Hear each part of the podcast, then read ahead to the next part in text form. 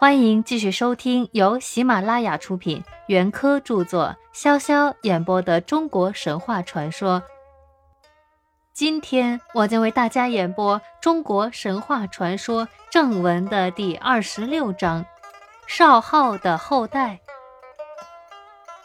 少昊的后代子孙中，还有些也是很有名的，例如他的一个叫做班的儿子，发明了弓。和剑，另外一个叫做被伐的儿子，被贬谪到南方季之国的民渊去居住，就做了民渊的主神。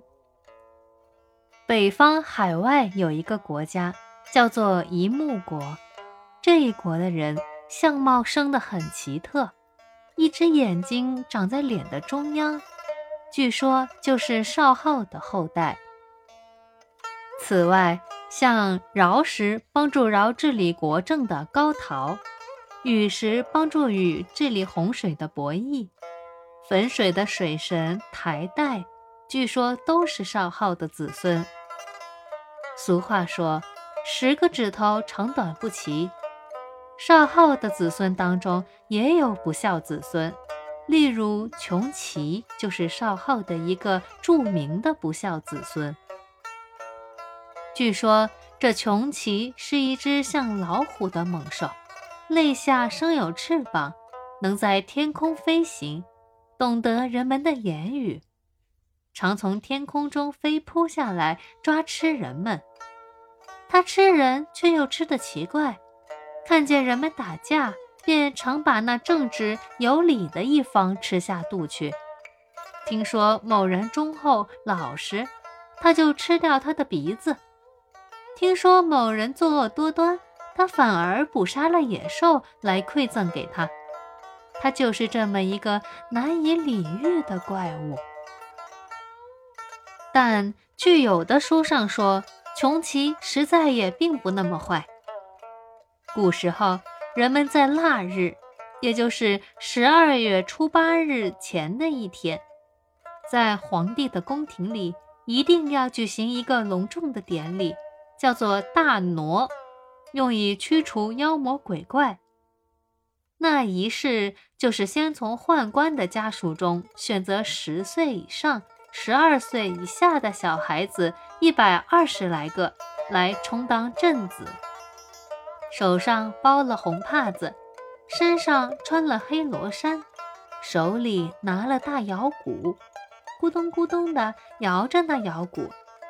跟随在方相氏的后面，那方相氏是一个由人装扮的威武的鬼王，头上戴着一个大的假面具，四只用金箔做的眼睛发出闪闪的金光，黑衣服红裙子，右手拿戈，左手拿盾，在前面开路，另有十二个人。披毛戴角，扮作十二只奇形怪状的走兽的模样，也跟在方向士的后面。这十二只走兽当中就有穷奇，它的职务就是和另外一只叫做藤根的兽共同去吃那害人的蛊。所谓蛊，多半是些毒性猛烈的虫，种类很多，有什么蜥蜴呀？蚂蟥啊，枪螂啊，金蚕等，据说是有些坏蛋专门制造了它们来害人的。他们把不同的虫一股脑的放在一个盆子里，让它们互相吞食，吃到最后还生存着的一个，就把它取来做蛊，蛊害人们。穷奇和藤根的任务。就是要共同消灭这类害人的家伙。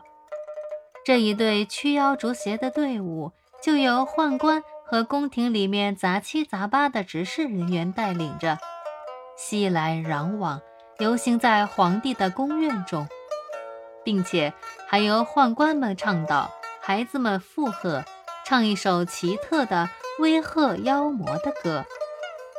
歌词的大意是。妖魔呀，妖魔，你不要猖狂！我们有十二个神人，一个个勇猛难当。他们丝毫也不留情面，要把害人的家伙一气扫荡。他们要烧焦你脆弱的身体，要拉下你的足杆和手棒，要把你身上的肉斩成片段，还要抽出你的肺肝和胃肠。你若是还不识相，赶快逃跑，慢一点就要捉住你当做食粮。歌词唱完，方相氏和十二只兽便一同跳起舞来。大家齐声欢呼，在宫院前后周游三遍，然后打着火把将异鬼送出大殿正门。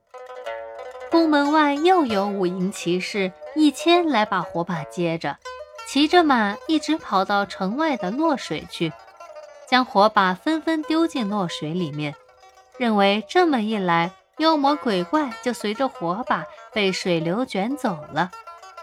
大家于是心安体态回去睡觉。从这类风俗仪式来看，少昊的那个不孝子孙穷奇，其实也并不全坏。他有时对于人们也还是有些益处的。今天的演播到这里就结束了，我们下期再会。